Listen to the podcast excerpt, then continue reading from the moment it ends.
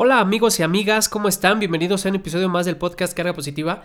Ya sabes que este es el podcast hecho para ti que buscas inspiración, optimismo y bienestar. Aquí vas a encontrar datos, tips y anécdotas para que puedas ponerlas en práctica en tu vida y empezar a construir tu mejor versión. Hoy quiero contarte sobre un concepto que se desarrolla mucho en el coaching, que es el enemigo interno. ¿Tú conoces a tu enemigo interno?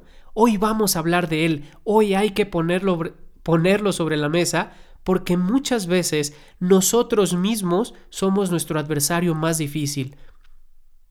Pero a ver, déjame poner un poquito las bases de este tema.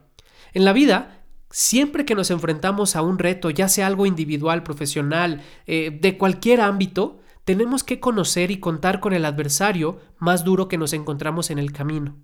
Sí, ese enemigo muchas veces no viene del exterior, es nosotros mismos, somos nosotros mismos nuestro mayor enemigo, nuestro mayor obstáculo.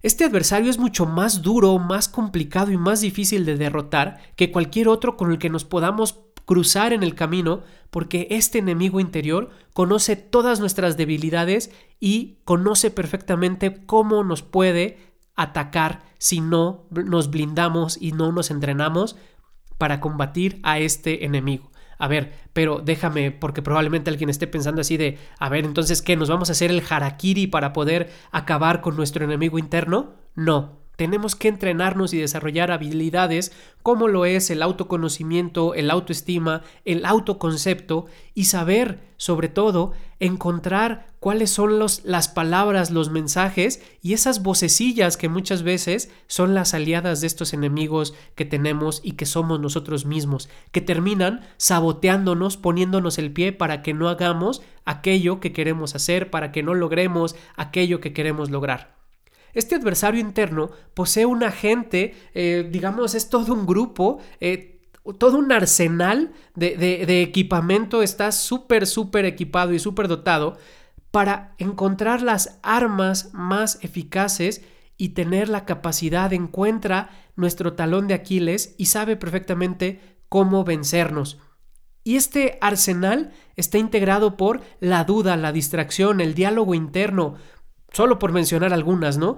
Estas habilidades que tiene nuestro enemigo interno hace que perdamos la concentración en los momentos clave y más cuando lo estamos necesitando. En el momento en el que más lo necesitamos, este enemigo interno se hace de aquellas armas, lanza esas granadas, les quita el seguro y logra que no lleguemos a dar lo mejor de nosotros mismos en el momento que lo requerimos.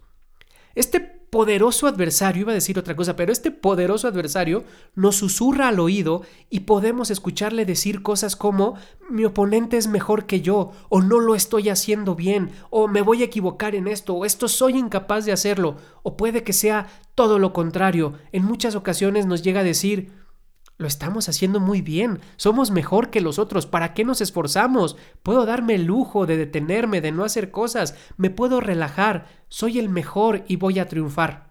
Es muy hábil este enemigo interno que todos tenemos y esto se debe a que, supongo, posiblemente sea peor porque sabe cómo engañarnos, nos sabe poner el pie de manera perfecta para posicionarnos en un espejismo y ocultar la realidad y no conectar con estas eh, artimañas que tiene.